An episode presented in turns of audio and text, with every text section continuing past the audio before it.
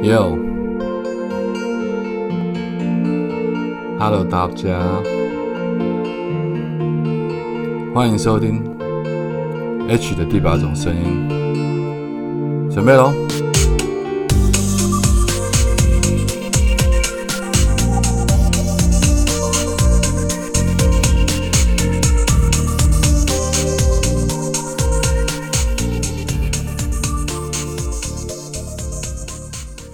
Hello，大家好，欢迎再度回到 H 的第八种声音。早安、午安、晚安。不知道你现在人在哪里？不知道你现在身处的地方现在是几点？所以我们用三种不同的时间问候语跟你打声招呼。希望你能够拥有一个灿烂的早上，或者是一个精彩的下午，甚至是一个美好的夜晚。今天想要跟大家聊一聊所谓的正能量或者负能量我今天因为在前几天有一个朋友他 po 了一篇文，是因为我前一阵子跟他做了一个 podcast 的访问。是胡伟霆智商心理师，他写了一段话，他的内容是这样写的：前几周在与 H 的 Podcast 聊我的书的时候，我觉得聊得很愉快，也对 H 产生了很多的好奇，于是赶快找来他的新书，是时候该大逆不道了，一睹为快。书中最有感的章节是讨论生命的部分，我也真的是很好奇，为何离癌的他可以对生病保持着这么乐观的态度呢？他括弧写着：“回想自己从小罹患慢性病以来，常常怨天尤人呐。”挂弧啊，因为我当之前我跟他在访问的时候，他有讲过他从小就皮肤病，就是慢性病，所以让他很不舒服，肝癣之类的。我没记错的话，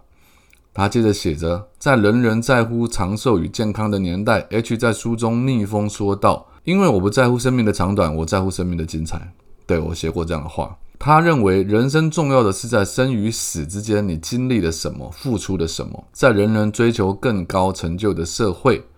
，H 在书中也逆风表达了自己的看法。他说：“你不停扩充自己的欲望，满足自己的野心，你认为那叫成功？在我眼中，那可以称为纵欲。”这两句话提醒着我们，该是时候对生命有更深入的思考。到底你想要过什么样的人生，走一条什么样的路？我想只有你心里最清楚。那些别人的道，社会期待的道，不见得就是你的道。道可道，非常道啊！我很喜欢人家看我的书之后有所感触，或者是有所思考。当然，每个人的想法不同，包括我可能在短影音也好，或者是播长文也好，任何一个人看完任何一篇文章，都有他自己的反应。但我今天刚刚讲了，今天想讨论的是正能量跟负能量。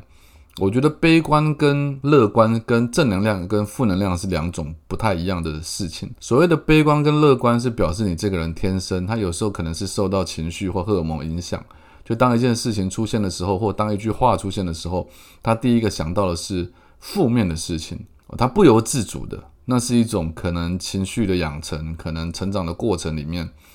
他。不得已形成了某一种思维的回路，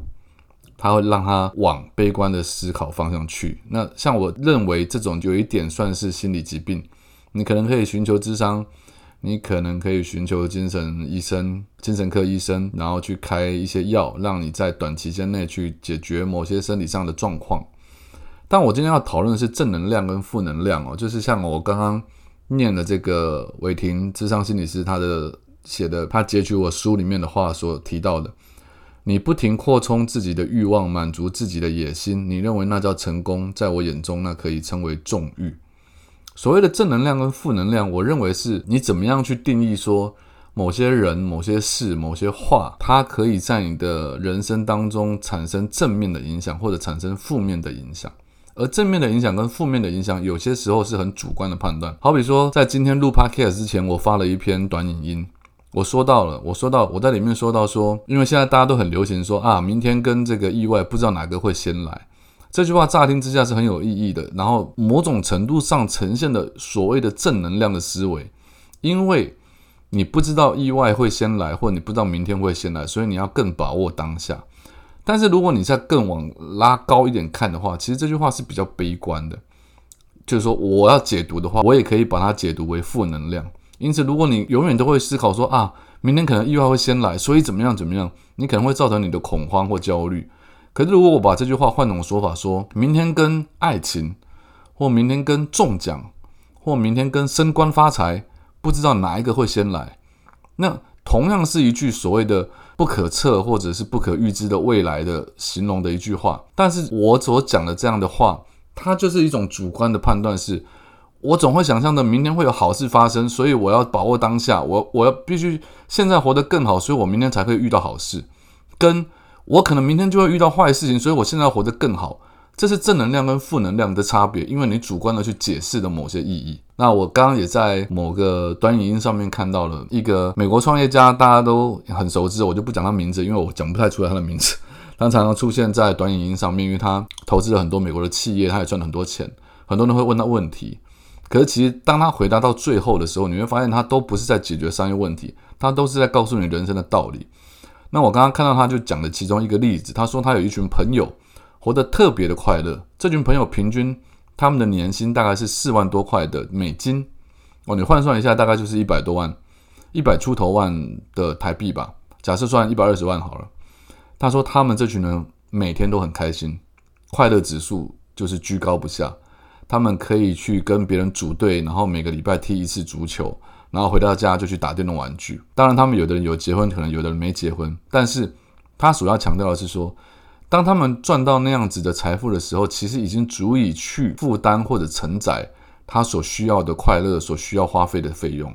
但是，却有很多人是，他可能一辈子或者他的年薪可能是一呃几亿美金在计算，但他每天都在焦虑，他感受到孤独，他没有快乐。它产它产生不了成就感，这其实就是典型的正能量跟负能量的一种一种方式，就是你怎么样去解读你自己的人生，你要怎么样过自己的人生。如果你认为赚钱赚钱赚钱赚钱赚很多的钱才是你对生命的一种唯一的定义的话，那么我觉得要套一句我刚刚讲的话，你不停的扩充自己的欲望，满足自己的野心，你认为那叫成功，在我眼中那就叫做纵欲，而纵欲会产生什么结果？纵欲，它其实就是在让你满足你脑内的多巴胺，它就是会上瘾，